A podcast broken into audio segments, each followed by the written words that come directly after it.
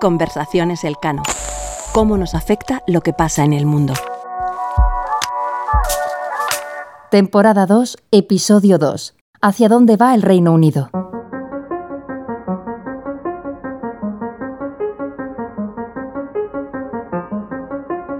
¿Qué explica el caos económico y político en el Reino Unido?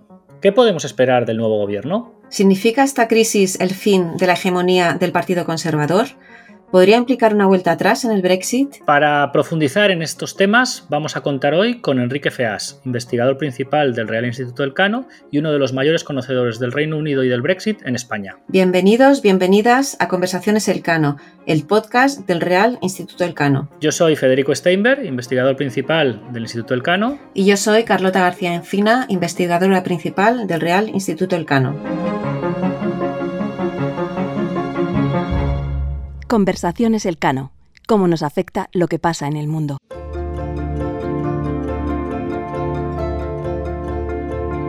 El Reino Unido lleva desde 2016, cuando el Brexit salió adelante, saltando de crisis en crisis. Cada primer ministro dura menos que el anterior y parece menos capaz de resolver los problemas. El último episodio en esta crisis ha sido la dimisión de la jefa de gobierno más breve de la historia del país, Liz Truss, que días antes había cesado a su ministro de Economía ante un conato de crisis eh, financiera tras el intento de aprobar una rebaja de impuestos que los mercados consideraron que dejaría un déficit público seguramente insostenible. De hecho, lo sucedido ha colocado al Reino Unido, hasta ahora para todos una gran potencia en el imaginario colectivo, como un país poco fiable y poco serio, y del que se producen salidas de capitales y depreciaciones de la moneda que son más propias de otras regiones del mundo y que además hace políticas irresponsables en las cuales termina habiendo crisis de gobierno no solo de ministros, sino incluso de la primera ministra.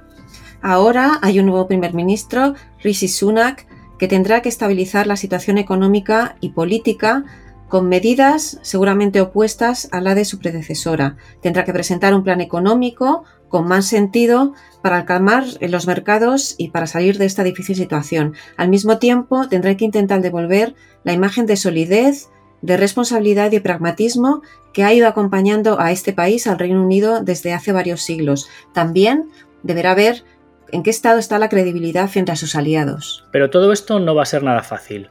Los problemas económicos del Reino Unido son profundos. La inflación es más alta que en la zona euro y los precios de la energía están muy altos. Además, cada vez se hace más evidente que el Brexit está teniendo un impacto económico significativo. Una vez pasada la pandemia, los efectos estructurales del Brexit se están volviendo más evidentes y está quedando claro que, como vaticinaban la mayoría de los economistas, salir de la Unión Europea, o al menos no mantenerse en el mercado interior, era una pésima idea económica. Incluso esta idea que se barajó de que el Reino Unido podía convertirse en un paraíso liberal, que algunos llamaban un Singapur en el Támesis, se ha demostrado que era una quimera. Y más allá del acuerdo de libre comercio con Australia, con quien ahora habrá nuevos lazos comerciales, lo cierto es que el Reino Unido tiene menos acceso a los mercados internacionales que cuando era miembro de la Unión Europea pero nadie habla de revertir el Brexit, al menos por el momento. Todo esto ha llevado a que las encuestas den una holgada mayoría al Partido Laborista, aunque los conservadores todavía dominan el Parlamento y desde luego no les interesa que haya unas elecciones anticipadas. También puede haber un aumento de las pulsiones secesionistas en Escocia, en Irlanda del Norte, y todo esto complicaría aún más la situación política doméstica. Y como sabemos, la reina Isabel II ya no está como garantía de estabilidad y de continuidad en este país. Fede, si te parece, damos paso a nuestro invitado de hoy, a ver si nos explica y nos da las claves necesarias para entender qué es lo que está pasando. Vamos allá.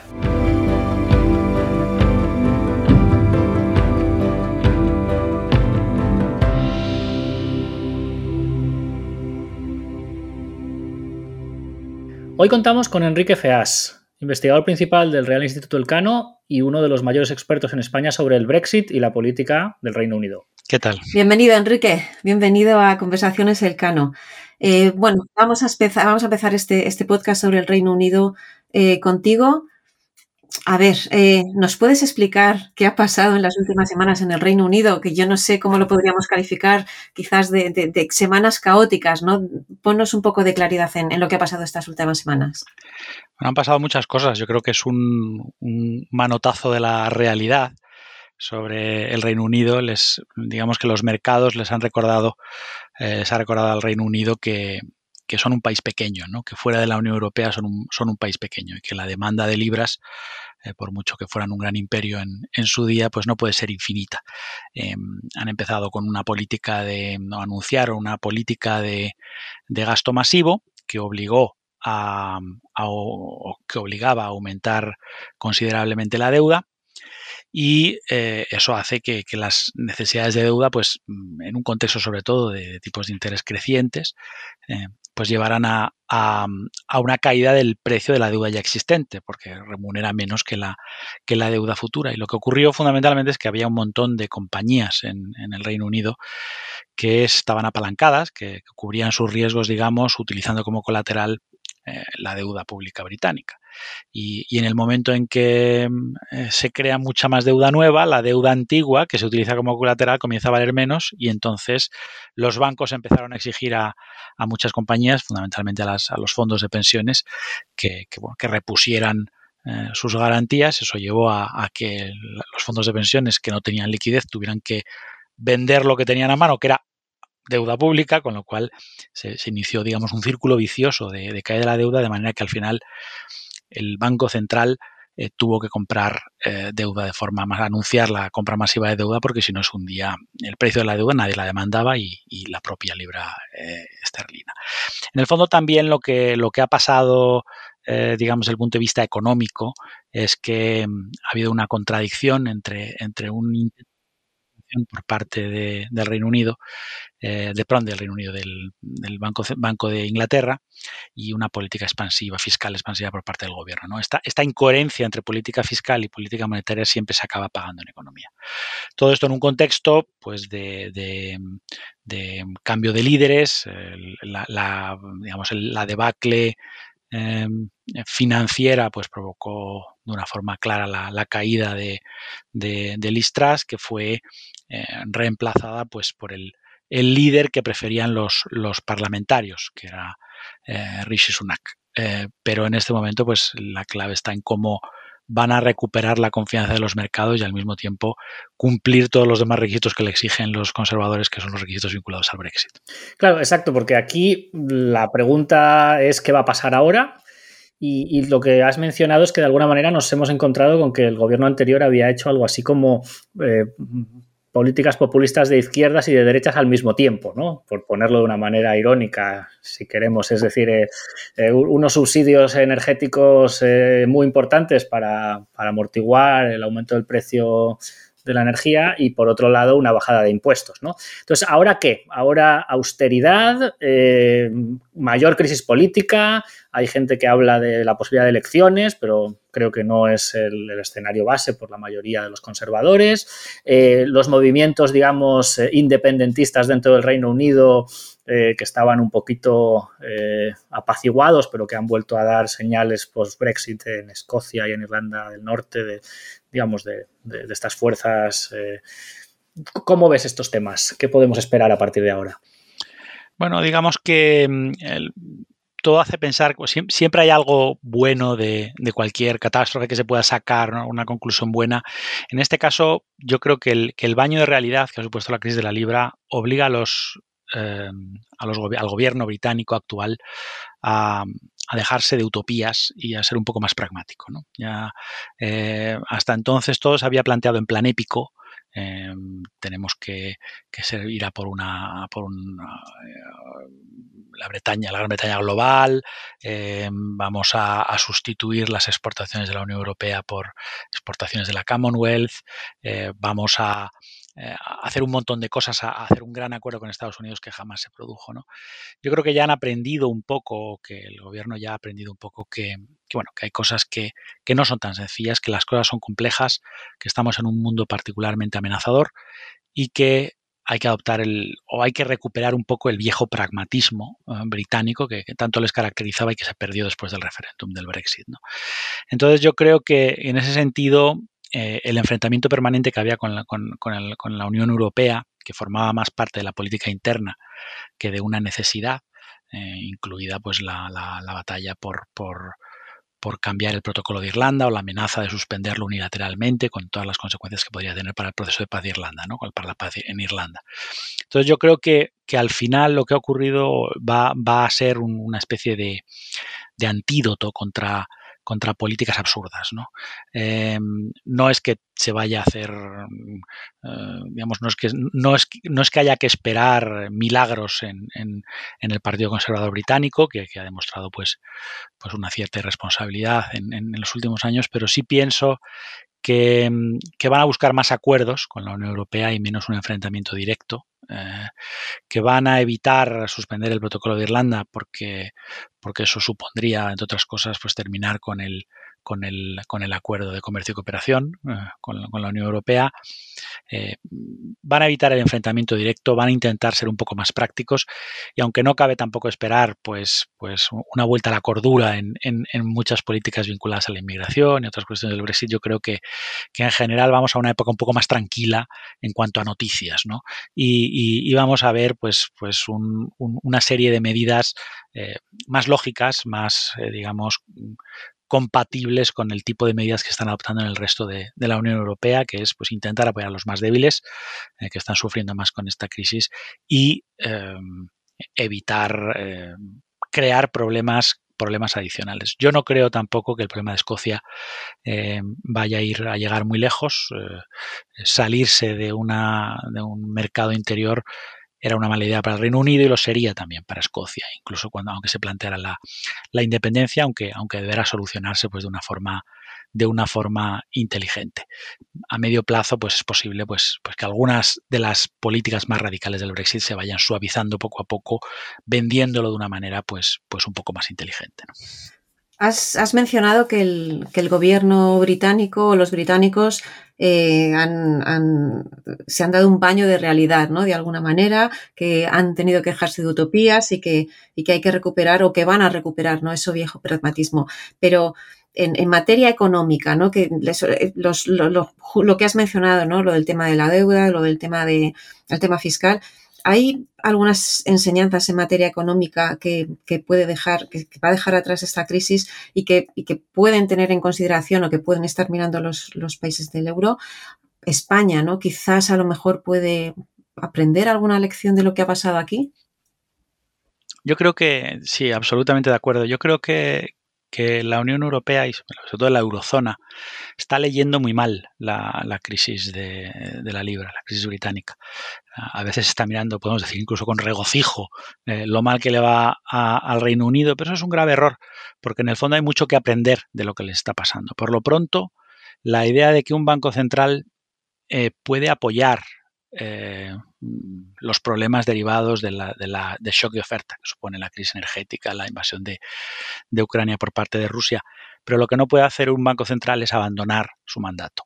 Y eso, eh, si está claro en el caso del Banco de Inglaterra, más aún en el caso del Banco Central Europeo, que no tiene un mandato, digamos, tan, tan libre o no, no, tiene las manos tan libres a la hora de comprar deuda, por ejemplo, como puede tener el, el, Banco de Inglaterra. Entonces, em, lo que tenemos ahora mismo en la, eurozona es una suspensión de las reglas fiscales em, inteligente, porque había que hacerlo durante, durante la pandemia y con alguna excepcionalidad de la, de la crisis de Ucrania, pero al mismo tiempo una cierta irresponsabilidad también. Es decir, hay una cierta relajación. La, ausencia de reglas fiscales en este momento también está llevando a la ausencia de lógica en determinadas políticas. Se están compatibilizando medidas lógicas que también tomaba el Reino Unido, como ayudar a, a las eh, clases más desfavorecidas a superar la crisis, con otros gastos que son eh, incompatibles con una política monetaria restrictiva. Entonces, esto en algún momento esta contradicción entre políticas fiscales mm, ligeras, por decirlo así, y políticas monetarias muy restrictivas, que también vienen condicionadas por, el dólar, eh, pueden llevar en algún momento a un conflicto de intereses. Y el Banco Central, es decir, estamos hablando de una posible crisis financiera en la eurozona, y el Banco Central Europeo tiene un cierto margen de actuación. Podemos pensar que el Banco Central es un seguro eh, para el euro, pero lo que no puede ser nunca es un seguro a todo riesgo. Más allá de los temas eh, que están vinculados estrictamente a esta crisis eh, financiero-política de, del Reino Unido de, de, los últimos meses, hay un tema más de fondo, ¿no? que es el tema del Brexit, que me gustaría volver un poco sobre él, porque realmente el, el Brexit ha estado un poco confundido con la pandemia, ahora está un poco confundido con la inflación. Eh, en este momento el Reino Unido, si miramos las cifras, eh, tiene una inflación mucho más alta, bueno, mucho más, más alta que otros países europeos, va a tener posiblemente una recesión más intensa, la inversión hacia Reino Unido ya vamos viendo que se está reduciendo, es decir, de algún modo esto tiene que ver con que el shock eh, del Brexit está llegando, como predecían muchos economistas, pero a lo mejor está tardando en llegar y ahora lo vemos más claro. Y todo esto de algún modo está llevando a que se replantee por alguien si el Brexit eh, sería reversible. Eh, en fin, eh, ¿cómo ves estos asuntos? Bueno, están pasando muchas cosas en este momento. Por lo pronto, por una, por primera vez ya se están haciendo numerosos estudios de instituciones, eh, algunas públicas británicas, que ya separan claramente el efecto de la pandemia. Eh, ya estamos en un momento en el que podemos distinguir esto ya no pertenece a la pandemia, esto es eh, exactamente un efecto del Brexit. A veces el efecto del Brexit se ha sobredimensionado, pero es que hay que tener en cuenta que, el daño que hace el Brexit es fundamentalmente un daño estructural. No es tanto un daño coyuntural. Y por daño estructural, ¿a qué me refiero? Por ejemplo, a daños en la oferta, ¿no? en la oferta agregada, en la productividad. El, el, el problema que ha supuesto el, Brexit en, materia, por ejemplo, de inmigración, eh, ha supuesto pues, restricciones eh, muy graves eh, en, en, el acceso a mano de obra por parte de determinados sectores, sector de alimentación, sector de transportes, problemas que tienen todos los países, pero que simplemente por el Brexit no se pueden solucionar como lo solucionamos nosotros, ¿no? que es trayendo más gente con facilidad de, de otras zonas. Eso es, un, eso es un shock de oferta, digamos, adicional al propio shock energético. Por otro lado, para mí el más importante, no lo digo yo, lo, ha dicho el, un informe del propio Banco de Inglaterra, eh, uno, de los, uno de los efectos más grandes que ha provocado el Brexit es la incertidumbre. Eh, si tú eres un inversor internacional y tienes que poner una nueva empresa, un nuevo banco, una nueva empresa de automóviles, pues lógicamente no la pones en el Reino Unido en este momento porque sabes que, bueno, pues que hay incertidumbre sobre la legislación aplicable. Eh, si vas a poner un banco, tampoco porque están anunciando que van a, prescindir de determinadas directivas. Eh, si tienes que cerrar alguna empresa en el conjunto europeo, pues vas a tender a cerrar más aquella donde hay un menor crecimiento, como es el caso del Reino Unido, donde es el crecimiento más bajo de toda la OCDE. ¿no? Entonces, al final, eso lo que va es minando poco a poco el crecimiento. Y lo que se está viendo fundamentalmente es que, eh, ya, lo he dicho, ya lo decía muchas veces, ¿no? el, Brexit es como un, como un barco que cambia de rumbo. Eh, no es una cosa que, que suceda de pronto. Eh, igual el cambio de rumbo por ser estructural precisamente es pequeño, pero la divergencia es cada vez mayor.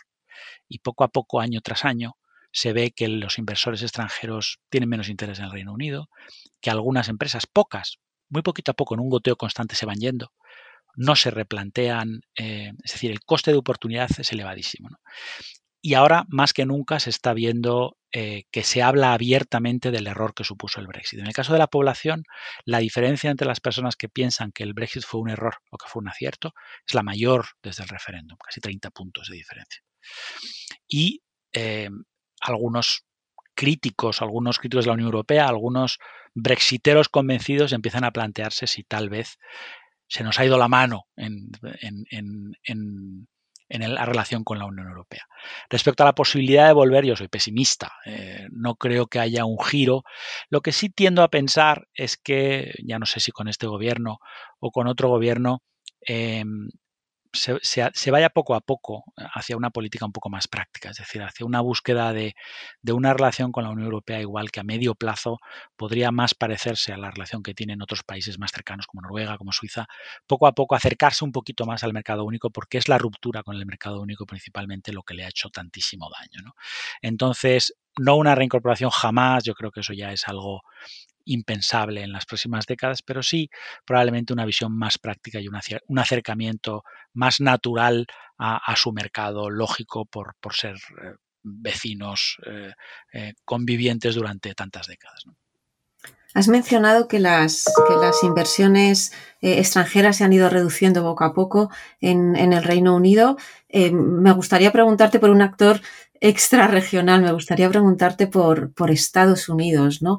Ha reducido sus inversiones. ¿Cómo ve Estados Unidos? ¿O qué idea puedes tener tú de cómo ve em, al Reino Unido y sobre todo esa relación especial, ¿no? De la que siempre se ha hablado, ¿no? la relación de Estados Unidos especial con, el, Reino Unido es uno de esos mitos que, se tienen y que realmente en la realidad no se cumplen. ¿no? Es una relación especial en, eh, digamos, eh, de cariño, una relación eh, particular de, bueno, de, proximidad en muchas cosas, pero que en el ámbito práctico, operativo de acuerdos comerciales no se traduce. Es decir, el proteccionismo estadounidense, que es un hecho desde hace muchos años eh, y que no, no, viene de Trump, viene de, mucho antes, el, ser reacio a abrir sus mercados a empresas extranjeras no es distinto eh, esa actitud reacia eh, en las de Estados Unidos respecto a las empresas europeas respecto a las empresas del Reino Unido. Es decir, no va a haber un acuerdo especial eh, de Estados Unidos con el Reino Unido simplemente porque Estados Unidos quiere proteger a sus empresas. Y por mucha relación especial que tengan, no la van a abrir para ellos. Porque, porque el daño que provocan, les da igual que el daño se lo provoquen los británicos que se lo provoquen los franceses. Creo que ha cometido un error el Reino Unido, yo lo he dicho muchas veces, porque, porque a Estados Unidos le interesaba mucho el Reino Unido en cuanto estaba dentro de la Unión Europea. Es decir, era su aliado dentro de la Unión Europea. Fuera de la Unión Europea, bien, es un aliado más, pero ya, no un aliado que le proporciona una influencia notable en, su, en el principal bloque comercial e inversor, que era la Unión Europea. Un aliado más en el conjunto de los aliados que tiene Estados Unidos en el mundo. Por tanto, para Estados Unidos, el Reino Unido, objetivamente, ha perdido utilidad. Sigue siendo un aliado clave, un miembro de la OTAN, muy vinculado a los países del este, es decir, hay mucha proximidad en muchos materia de defensa militar muchos, y también en materia de seguridad, hay muchas cosas que les unen, pero en muchas otras cosas ha perdido influencia el Reino Unido para, para, Estados Unidos. Y en cuestiones, digamos, más radicales, em, eh, como el tema del protocolo de Irlanda, pues se ha encontrado pues, con, un, con un grave escollo. Es decir, Estados Unidos ha dicho de, forma abierta, además, que no va a permitir que, que rompa unilateralmente el eh, protocolo de Irlanda, porque fundamentalmente los irlandeses son los irlandeses, particularmente poderosos en Estados Unidos, y no quiere que, y lo, ha gestionado muy bien, eso se ha gestionado muy bien, y no quieren que el Reino Unido pues haga daño innecesariamente, porque en realidad es que es innecesario, eh, haga daño innecesariamente al proceso, de, a la situación de política de paz de, la isla de Irlanda. Entonces yo creo que, que al final ni va a haber un acuerdo especial, ni, ha ganado eh, utilidad, sino que la ha perdido para Estados Unidos. Y em, el Brexit es más bien un, un, elemento de disputa, un elemento de conflicto entre Estados Unidos y el Reino Unido más que un elemento de unión, como podría ocurrir igual durante, durante, la, era, durante la era Trump. Y la última pregunta sobre el futuro del Partido Conservador o de los ciclos políticos largos en Reino Unido. Realmente estaba mirando los, datos y eh, Margaret Thatcher y John Mayor desde el 79 hasta el 90, Tony Blair y Gordon Brown eh, después otros 12 años, eh, Cameron, Theresa May, Boris Johnson, Liz Truss y, Sunak ahora van 12 años de conservadores en el gobierno, pero claro, con este follón y con el Brexit, ¿esto puede dar un vuelco en las próximas elecciones o todavía queda mucho? Bueno, la verdad es que yo no diré ya solo, en el Reino Unido, sino en toda Europa, las cosas cambian tan rápidamente que es que uno no puede saber eh, lo que va a ocurrir dentro de seis meses, ni siquiera puede saberlo dentro de tres meses. A día de hoy, si hubiera elecciones, la debacle del Partido Conservador sería, sería increíble. ¿no? En este momento, el grado de decepción del electorado británico con las políticas eh, conservadoras es muy grande, no solo a nivel económico, sino también en cuestión de gestión de la pandemia o incluso a nivel de, influencia internacional. La, propia crisis de la libra pues, ha sido, pues eso, también una, crisis de imagen frente al resto del mundo. Em, el, Partido Conservador va, los Tories van a intentar de cualquier forma eh, evitar que haya elecciones hasta el último momento, hasta, hasta agotar hasta el último día, porque tienen que intentar recuperar. El problema es que Rishi Sunak, que, es digamos un, un elemento, un actor medianamente razonable en, materia política y bastante pragmático, se va a enfrentar a, una situación de una economía muy, muy complicada, una situación financiera muy complicada y no va a ser fácil gestionar, eh, digamos, un, incremento constante de votos eh, en los próximos dos años. Todo depende de cómo evolucione la economía, de si las cosas se arreglan, si la crisis más o menos eh, profunda en, en, Europa en general, si hay una crisis financiera mundial o no.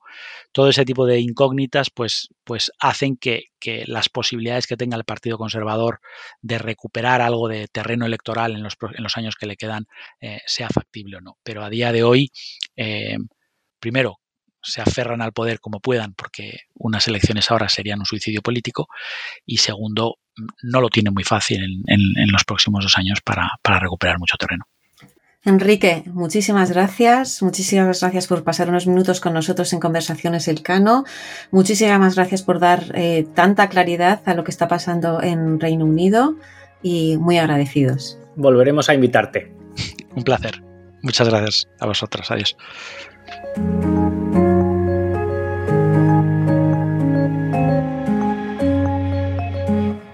Conversaciones Elcano. Cómo nos afecta lo que pasa en el mundo.